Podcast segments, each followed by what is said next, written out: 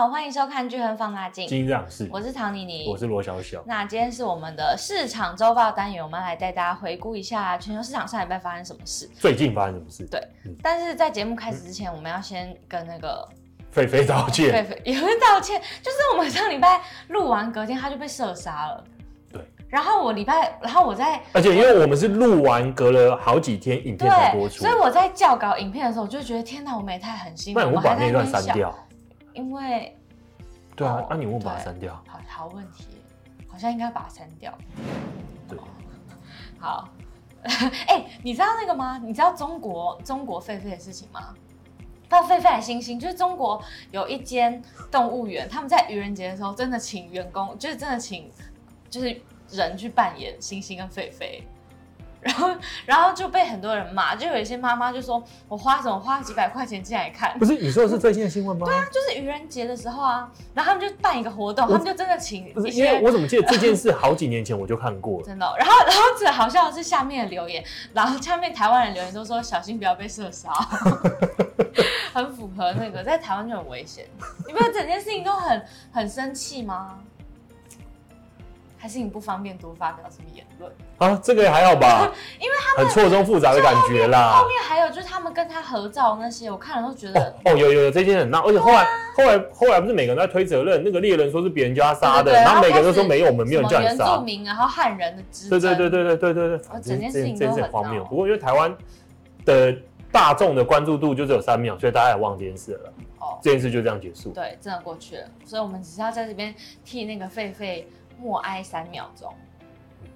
真的要三秒吗？一二三。好，那我们可以进入正题了。在我们连假的时候，因为我们上礼拜没有录啦，上礼拜放假，对吧？对对对对，对。然后在连假的时候，有一个新闻，就是那个 OPEC 意外减产，对，然后油价就那时候就应声有上涨，这样。那到底发发生什么事呢？那我觉得市场有两派，嗯，有两派争论，一派认为说是 OPEC 要抢回油价主导权。希望把油价推到每桶九十块美金之上，嗯，这是一个。啊，另外一派就是说，其实欧佩克不是想抢回什么主导权，是因为他们认为全球需求在恶化，前景啊，他们认为全球需求应该恶化几率比较高。因为的确是在高点之后，原油的油价就一直在往下跌啊。对，所以所以大家他认为说，他只是只是被动控制油价，就是他们不希望油价真的跌到太凶嘛。所以如果需求需求变少啊，供给。自然而然要减少嘛？但感觉这两派可以有一个中间啊，就是其实这两个都是原因啊。没有没有，可是可是对投资来讲差异很大啊。哦、如果如果是 A 的话，它是 A 的前提是全球需求没有没有什么要大幅恶化，哦、它是主动把供给减下去，需求不变，供给下去，把油价拉到九十块美金之上。嗯，啊，如果是这个是对的话，投资人现在就应该可以去买能源类股嘛。这这是 A。B 的话是不是？？A B 的话是说需求在往下掉，嗯，需求往下掉，所以供给只是跟着需求往下掉，所以油价不会回到九十块，油价甚至是可能会在七十几、八十这边震荡，甚至如果它供给下降速度没有需求快的话，油价可能会回到六十，所以这两派对于投资人来讲的影响是天差天天壤之别嘛，一个是该买能源类股，一个是其实好像不应该再继续买了。甚至能源类股可以做部分的减码，所以这有两个截然不同的影响。那那我们再来讲讲我们自己的看法好了。我们自己认为说比较倾向情境二，哦，就是他们已经知道需求会往下，所以现在就是认为几率比较高一点，因为没有人可以百分之百确定一件事嘛，你就是认为需求恶化的几率是高于需求变好的，嗯，所以开始被动的跟着市场隐隐去调整。他们的生产策略，哦、我觉得几率比较大。嗯，那为什么？再来的话，为什么就要进入到第二 part 我们这么快要进入第二 part 吗？啊，因为刚好为什么啊？好，那我们那我们要先进入第二 part，还是我们要先叫大家来那个？三分钟就，三分钟就进入干爹时间，哦、就是欢迎大家到巨亨买基金开户。那如果你要来开户的话，要使用我们听众的限定代码，叫做。F U N D D A，对，就是我们放大的听众专属的一个代码。那为什么要在我们这边开户呢？首先就是我们会送你单笔零的申购优惠券。对，就是你如果来开户，就会有四笔，对吧？四笔加十笔。四笔，然后用我们的用这代码开户额外十笔啊，加四笔，所以就十四笔。十四笔。对。那在我们平台从二零二三年开始定期定额就已经终身零，那再加上如果你用我们的放大代码开户，可以有十四笔单笔零的手续费，基本上你在我们这边买就是完全零手续费。而且我们周五还有会员日，还可以领那个额外的优惠，就是有各式各样，然后生日啊什么都有不同的优惠。对，对，所以在我们平台上一基本上是免手续费的。那为什么要用我们的放大代码开户？因为你就会收到一个专属的投资报告。那这份报告目前是快要生完的。对，我们大概是一季会有一个，一季会寄一次，所以所以你如果赶快用这份报告开的话，你就会收到我们的第一份这个报告。对，那个那个报告大概要要不要提前情提要一下，会讲什么？哦，这份报告我觉得它是给满万用的，因为因为这世界上有几种不同属性的投资人嘛，我们先讲一下，一类投资人叫动能派。动能派投资人就是他找寻近期表现最好的，就是跟上。对对对，我就跟着嘛。啊，因为因为通常动能派的看法就是动能不会很快结束。哦。你你你转成最佳资产之后，你通常会继续延续一段时间，所以我就跟着这个延续就好。就等于是玩短期的人比较适合。诶，也不一定是短期啊，有有的动能持续很久。哦。对啊，所以动能派是第一个嘛。啊，所以我们针对动能派投资人，我们就有列出几种不同资产。几个短期天期的表现，你一看就可以看出说，哦，我现在哪一个的短期资产是最强势的？嗯，这是第一个。第二派是什么？第二派是价值派。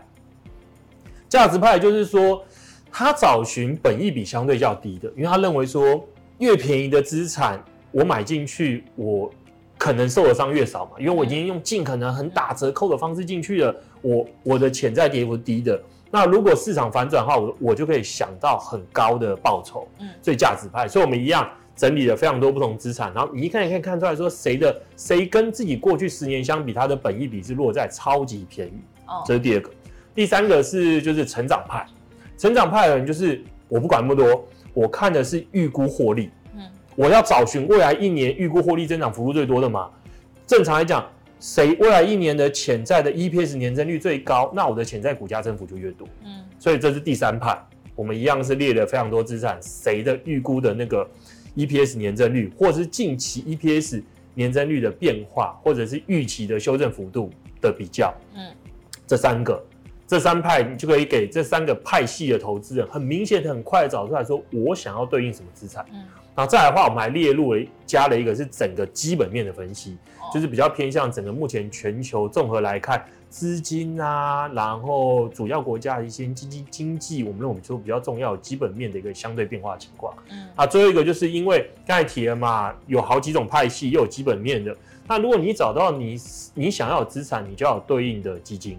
对，所以最后一个的话就是我们有标的，对，量化方式给出了几个比较大类别，然后。用量化指标算出来说的基金排名，就是一个很客观的、很中立的一个分析，因为就是照那个指标，然后去给它相对应的符合的基金。对，对，就是你自己看你是偏向哪个派系的投资人嘛，嗯、你就可以自己决定说，那我该选择哪个资产、哪个市场，然后也可以找到说各自喜欢的基金。对，听起来蛮有用的、啊。应该是个蛮万用的报告啦，而且我们这报告是呃蛮应该说，它虽然说固定每一季出一次，可是我们还是会持续收集。用户使用者的回馈，然后去调整报告内容，所以我觉得这报告一定会越变越好。对，好，那就是要用我们的放大代码开户的人才会有哦。然后你记得要把那个要那个提，哎，那叫什么提醒不要关掉嘛。就是要不要收到？你要收到同意接收行销相关的文宣，对，才会收到。对，不然不然就收不到。那如果你已经开户了就没关系，你就赶快叫你的什么亲朋好友、爸爸妈妈、小孩，就是来用放大代码开户，那你就是可以叫他 share 给你我们每一季的报告。对对，好，那就欢迎大家来开户。对，那我们就进入我们第二趴。因为我们刚才提了嘛，他们认为全球的需求恶化的几率是高于变好的。嗯，所以他们看到了什么？对，再就他们看到什么？那其实看到什么，其实就也呼应我们近期一直以来的这连续这一段时间的那个节目内容嘛。因为我们其实，在矽谷银行倒闭之前，我们的市场看法都很一致，一致的是说，我们认为说美国经济数据太好了，嗯，美国经济数据太好，大家低估了，所以其实需求上上调的几率是高于下降的。嗯，所以这也解释我们其实之前其实欧佩也没有太多的动作。嗯，那那这那可是。细股银行一倒闭之后，我们认为说这世界出了天翻地覆的改变。那天翻地覆的改变，我们在之前节目也跟大家解释了嘛。因为细股银行它虽然说它是一间银行，可它代表的是整个大众对于美国区域型银行或是中小型银行的看法或信心。嗯，那如果存款流失这件事进一步发生，它可能就会影响到了银行的贷款发放意愿。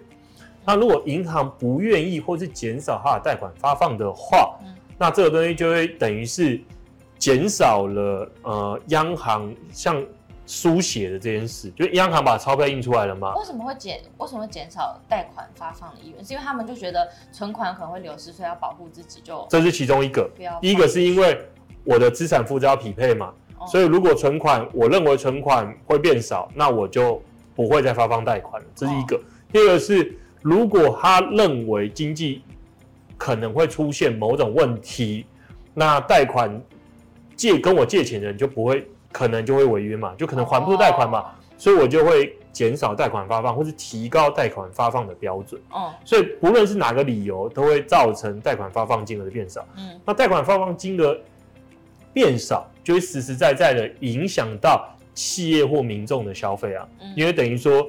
原本原本 A 房地产开发商好了，他他要借钱去做投资嘛，嗯，那如果能借得到钱，那就可以继续经营。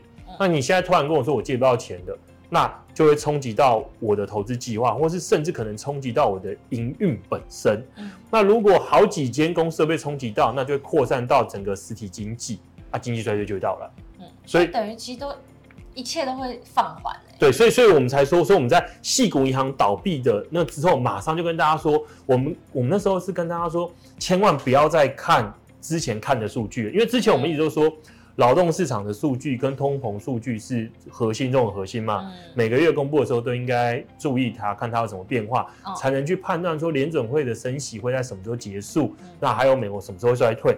那可是当矽谷银行出事之后，这个东西就不重要。重要东西反而就变成，到底银行有没有真的开始减少它的贷款发放？对，我们有录一集，就是未来该看这个指标。对对对。那我们这一，我们从近期来看的话，我们认为说，我们之前提的也一点都没错，这件事持续是在这样转变中。为什么？因为我们先看一下近期，呃，美国公布了非常多的数据。哦。那有一部分当然是劳劳动市场这部分嘛。嗯。劳动市场数据，尽管很多人认为说是错综了，可我个人是认为说。好优于坏，美国劳动其实有好有坏，然后新闻也都是新闻都这样写。可我觉得你实际去做剖析，把一个一个拉出来看的话，其实好是远远优于坏，因为劳动市场还是很紧张，还是很强劲，非常的扯。就是呃，美国的那个劳工人数啊，嗯，持续增加，嗯，失业人数往下掉，嗯，然后失业人数往下掉的同时呢，就是因为失业里面有几种不同的组成嘛，一个叫做临时性的解雇者。嗯这个东西还维持在很低。通常啦，通常如果失业率要大幅恶化、经济衰退前，临时解雇者人数会狂飙。哦，那这件事我们目前没看到。然后同时，那个离职者也还是维持在比较高的一个水准，因为你不会在你认为要经济衰退的时候主动离职，比较不会啊。因为如果认为劳动市场不好，你就不会离开工作。所以，所以以劳动数据来讲的话，整体的数据，然后里面的一些组成，甚至是薪资年增率，那个非管理性的那个生产劳工的那个时薪每小时时薪的月增率是零点三 percent，嗯，还是非常强。那为什么新闻就说有在放缓啊？因为职位空缺数往下掉。哦，然后平均薪资，然后薪资，我们刚才讲的是月增率，哦，如果换成年增率有往下掉一点，嗯，我觉得那就是，我觉得那解读就是硬找不好的点出来讲，哦，可是实实在在，你薪资应该看月增率而不是年增率，嗯，因为月增率的话是跟之前比较高的水准相比嘛，你拿去跟一年前相比，基期不同会造成很大的不同，嗯，啊，所以我觉得。这个时候就应该看月增率是否还维持在相对较为强劲的重要性就比较高。那你说零点三是比上个月零点四低，可是还是相对是非常高的，所以它是在一个已经时薪每小时薪资很高的情形之下，进一步平均增长了零点三 percent。所以我觉得以这一份劳动市场的一个数据来讲是非常好的。他不是说联总会要打劳动市场，所以是一直都打不下来，还是现在重点就是？他们已经没有在看这个东西。我觉得这就回到我们刚才讲的，嗯，我觉得必须讲很清楚的是，我们刚才讨论是单纯讲这份劳动市场数据非常好，可是它有没有价值？没有。哦，已经不重要了。对，我们是当然跟大家分享说我们看到了什么，看到它里面非常好。可问题是，失业率一直都是落后指标，不是领先指标。哦，对，企业在什么时候会开始大举裁员，失业率大幅增加，是已经开始恶化的时候。嗯，它并不会在经济还很好，只是预期可能要衰退前就开始大幅恶化，它是很很落后的东西。所以，所以我们该。在这种景气接近末段的时候，该看领先指标，而不是落后指标。嗯，那什么是领先指标？我们先讲一个啊，一个最直观的嘛，大家都听过的采购经理指数。嗯，因为它是信心，企业对未来的信心。嗯，所以它就是一个比较领先的东西。那我们之前几个月一直维持对美国经济很乐观看法，原因来自于什么？来自于虽然美国的制造业采购经理指数很烂，嗯，可是我们认为说这不重要。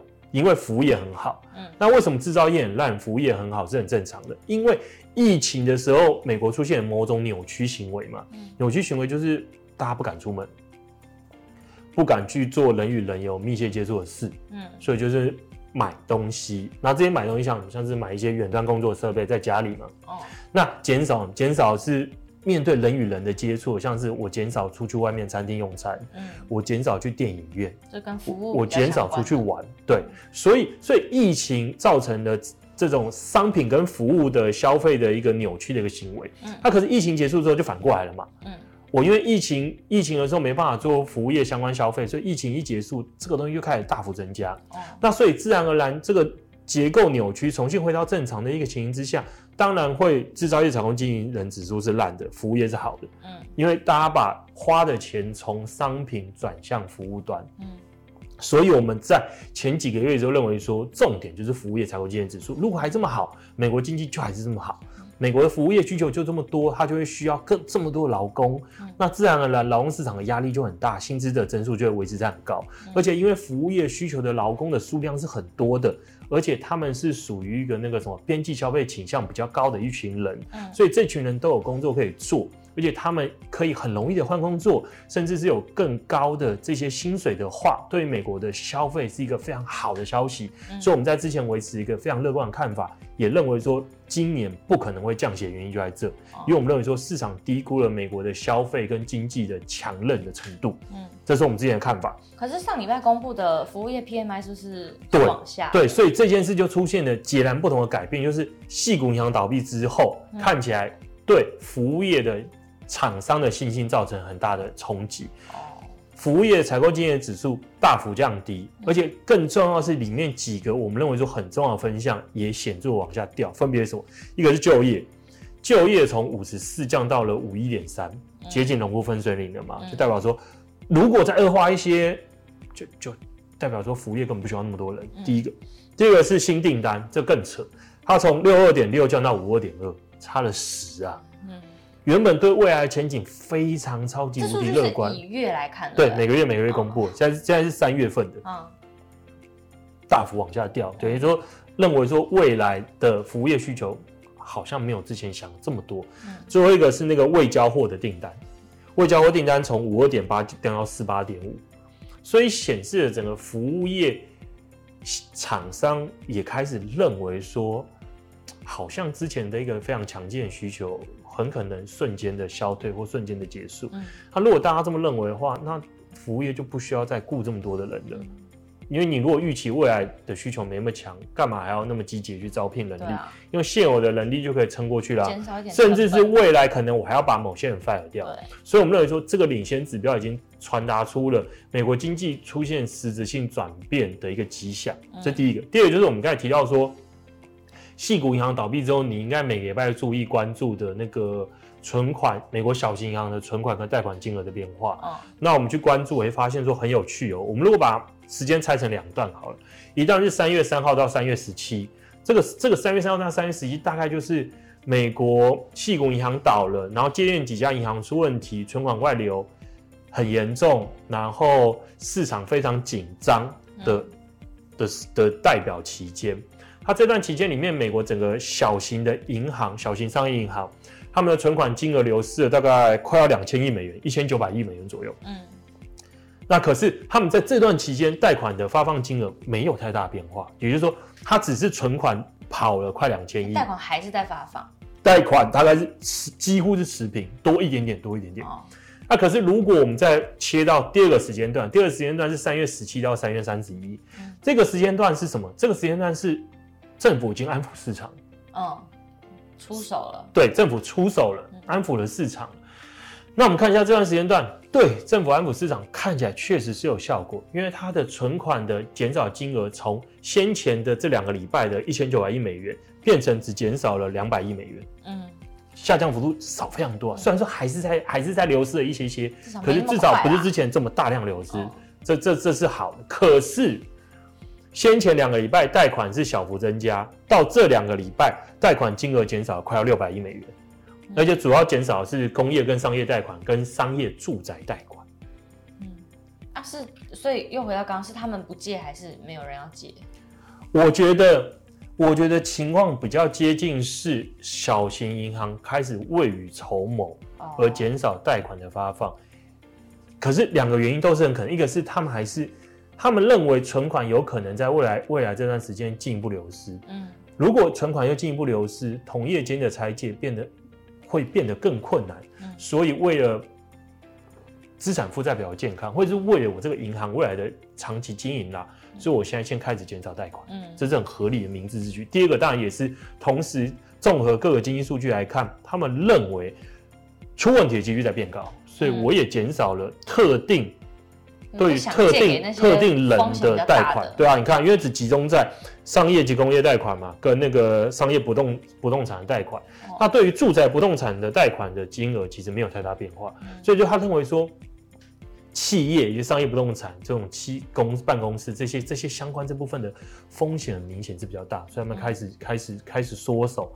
那如果这件事持续延续下去的话，那就会就算这些银行的预期是错误的，可是因为当大家的预期，当大家都把错误的预期当成是真的，而真的都开始大幅减少贷款发放的话，那自然而然就会对于部分的公司造成冲击。那这些公司冲击。最差就倒闭嘛，嗯，那最好就是没倒闭，可是经营情况受影响而开始裁员，嗯，它就有可能会蔓延到整个实体经济，并导致经济衰退到来。所以这样听起来感觉就是正在往经济衰退的道路上走啊。以目前的经济数据来看，我觉得是这样。嗯嗯，那那你觉得对对应投资的话，大家该怎么办？对应投资其实就我们这段时间。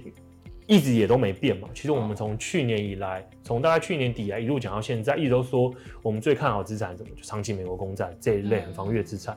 你如果在去年年底的时候你买进长期美国公债，你到现在其实也是赚不少。嗯，因为美国公债值利率下跌的非常多嘛。那我们还是维持这个看法不变，是就是因为这种长期美国公债，它其实怕的是什么？怕的怕的就是经济情前景太好。还有通膨太高，嗯，这两者发生的话，就会造成长期公债殖利率升高，而打压长期公债价格。那这两者目前看起来，两者的发生几率都很低，就是现在很明显是往经济衰退走嘛。你会认为经济成长率会突然变很高吗？嗯，不可能嘛，因为很明显已经不是经济是从过热开始要降温，是那条路了。对，然后第二个是通膨。很明显的嘛，如果经济发生严重的衰退，通膨就下来了嘛，怎么可能通膨还很高？嗯、那换第二个角度想，就算没有严重的经济衰退，就这样继续撑着，联准会也不会降息，他还是把通膨打下来。对，所以是他的目标啊。对，所以这两者的发生几率都很低的情形之下，解释为什么我们这段时间一直很看好美国的长期公债，尽、嗯、管在。今年系股银行倒闭之前，我们认为市场低估了联总会的升息幅度，我们还是看好。就因为我们也是跟大家解释说，长期公债跟短期公债，就长短期利率是两个不同的东西。升息不代表对长期公债有害。有很多人会很直观认为嘛，很多人都直接吸反射说，升息不能买债券。所以升息不可以买长期公债，很多人都这样说嘛，对不对？那可我们一直说升息不会这样等于，是因为升息会影响的只有短期公债殖利率，嗯，但长期不会。长期公债殖利率跟它是没什么关联，长期公债殖利率只受到经济成长率跟通货膨胀率这两者左右。那可是为什么常常很多人会觉得好像有个错误印象是，可是在升息的初期的时候，长期公债也跌呢？嗯，那是因为有个叫做它叫做什么 Dunning 而是虚拟变数了。它透过一个中间的影响，我们跟大家解释一下，什么时候联总会会从利率低点开始启动升息？就两个因素嘛，一个一个是认为经济过热了嘛，一个是认为经济过热，经济过热什么？经济增长率太太高了嘛。那另外就是因为他认为通膨有可能很高嘛。那所以我们刚才提到长期利率是受到经常率跟通膨影响。那所以当然在突然升息或是升息的初期，因为升息的理由是跟这两个搭上了，所以当然不利于长期公债。可是当升息到了后段的时候，这个时候。升息后段尾声，通常经济成长率已经在放缓了。嗯，甚至是因为升息的尾声，代表说升息快要结束。什么时候升息结束？那经济要衰退。嗯，啊，经济要衰退，就代表经济成长率是往下掉。嗯，经济要衰退，通膨也是往下掉。嗯，所以在升息的末段的时候，长期公债值利率不太会再受到升息的影响。所以我们一直跟大家说，我们今年最看好就是这种很防御性质的长期公债，或是投资者债券。这个我们在美国公债那集是不是也有讲？好像好像有吧，好像有。对，那大家就可以 去看一下那一集，仔细看一集，或者其实就刚才刚才论述，就我们刚才讲的这一段。嗯、所以说，我们还是要跟大家再三强调，千万不要心反吸反射，不要说什么还要升息不能买公债，公债有分长期跟短期，通常在升息的尾声，长期公债就是你该持续把它纳入资产配置中的。那我们还是认为说，今年随着经济衰退的几率看起来是越来越高。哦，看起来金融机构像实体。实体这边书写的状况越变越差的时候，这个时候当然防御性资产就是你的核心。嗯，那另外其实我我觉得这很离题啦，不过我觉得顺带顺带一讲好了。我觉得之前之我最近又找到一块很重要拼图，什么？就是之前我们在提说，我我们之前是很不解嘛，我不就说我我很我我很不解很困惑是。为什么联准会要去救矽谷银行？哦，oh, 就是美国政府嘛，救，嗯、因为理论上来讲，你让它倒下去不会出什么大事啊。嗯，那你至少要让一个地方出问题，然后让需求降低，通膨降低，你为什么不让它出事？我后来想到一点很重要的是，我那时候是忽略了，后来搭配很多新闻，我才我才把它连接起来。是矽谷银行它的重点客户都是新创，它发放非常多新创嘛，嗯、对不对？那新创的话。是什么？新创很多是那个，就是私募股权，就是他的股票还没公开发行哦。那这些东西是被就是专门买私募股权的基金所买走的。嗯，他们买了很多这种公司，所以所以所以这些私募股权的基金，它的净值或它绩效其实就跟这些新创公司很大部分是结合的。嗯，那这些私募股权基金呢，很多部分它的投资人又是谁？校务基金或者是养老基金。哦，所以不能让这些崩掉。这个东西其实很逗，因为我们在很久之前有一集节目，那时候就跟大家讨论是是不是讨论那个黑石啊？对，黑石。好像在黑石的时候有有讲了。那时候那时候我们提到说，其实他们他们有点像做一起作弊啦，哦、就是你是你是那个一起操纵，对，你是退休基金经理人来好了，就算你买的这这档私募股权基金，你明显知道它的。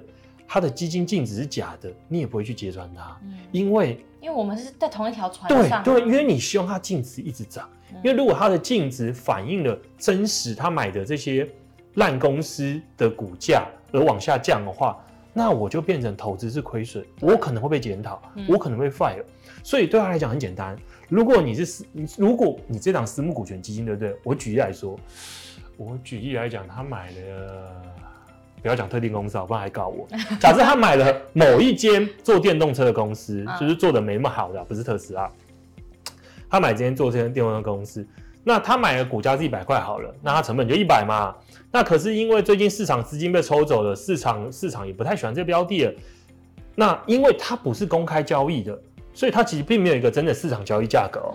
它的价格估值是我喊的。可是你你理论上来讲，你也知道说，以目前市场的一个情绪跟跟基本面，它正常来讲，理论上它一百块可能只值十块了啦。嗯。可是因为你不想要你的账面是亏损，你不想要你的你的基金净值是负的嘛？嗯。你就会说，可是我认为我讲到噼啪一大堆屁话，说我还是看好它的长期发展啊。未来还对啊，最近市场是不理性嘛，所以我给它一百一十块估值。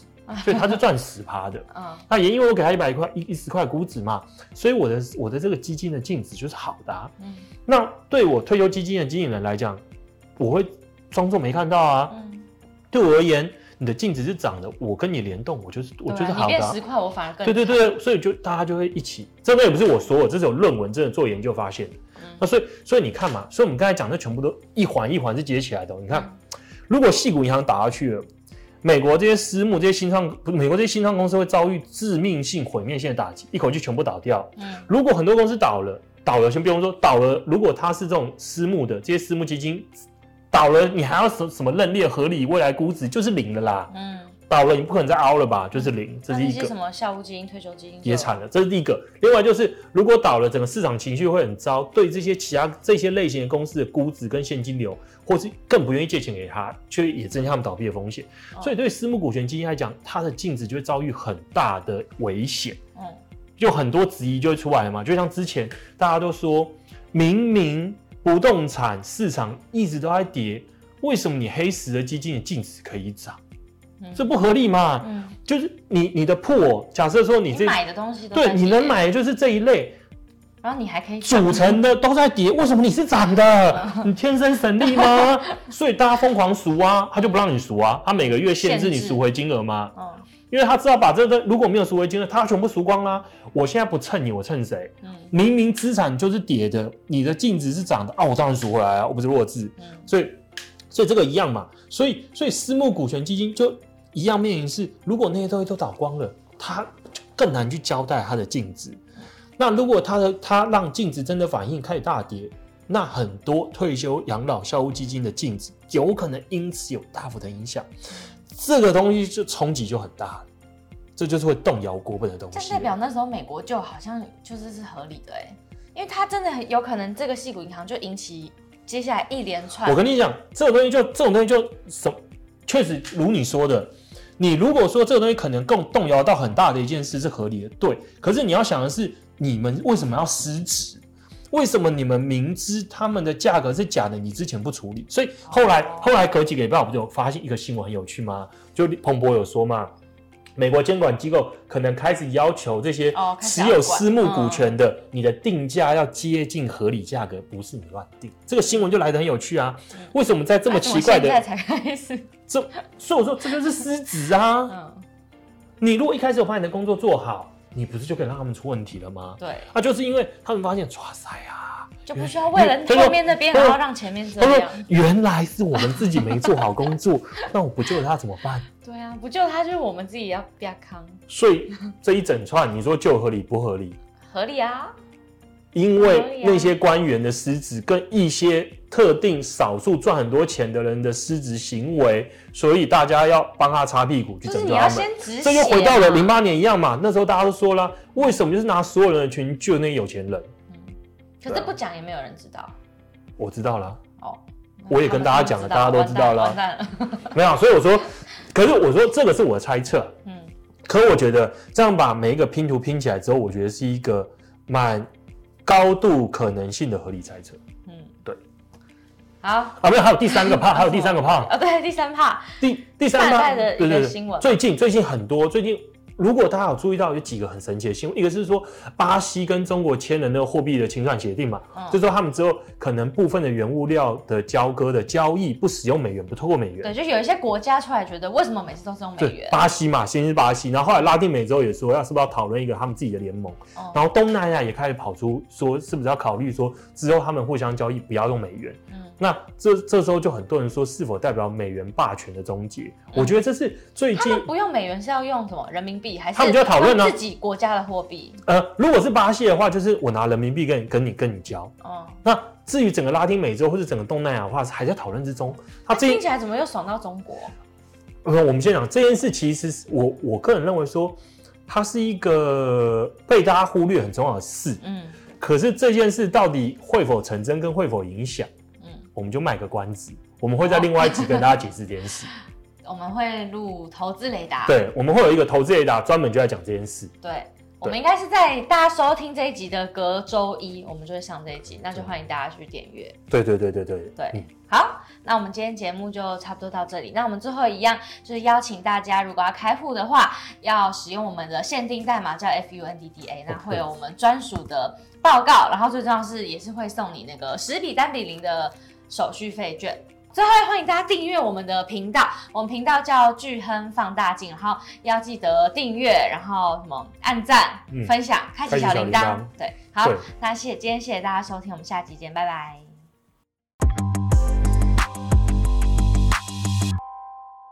投资一定有风险，基金投资有赚有赔，申购前应详阅公开说明书或投资人须知。本公司经主管机关核准执照字号为一一零金管投顾新字第零零八号。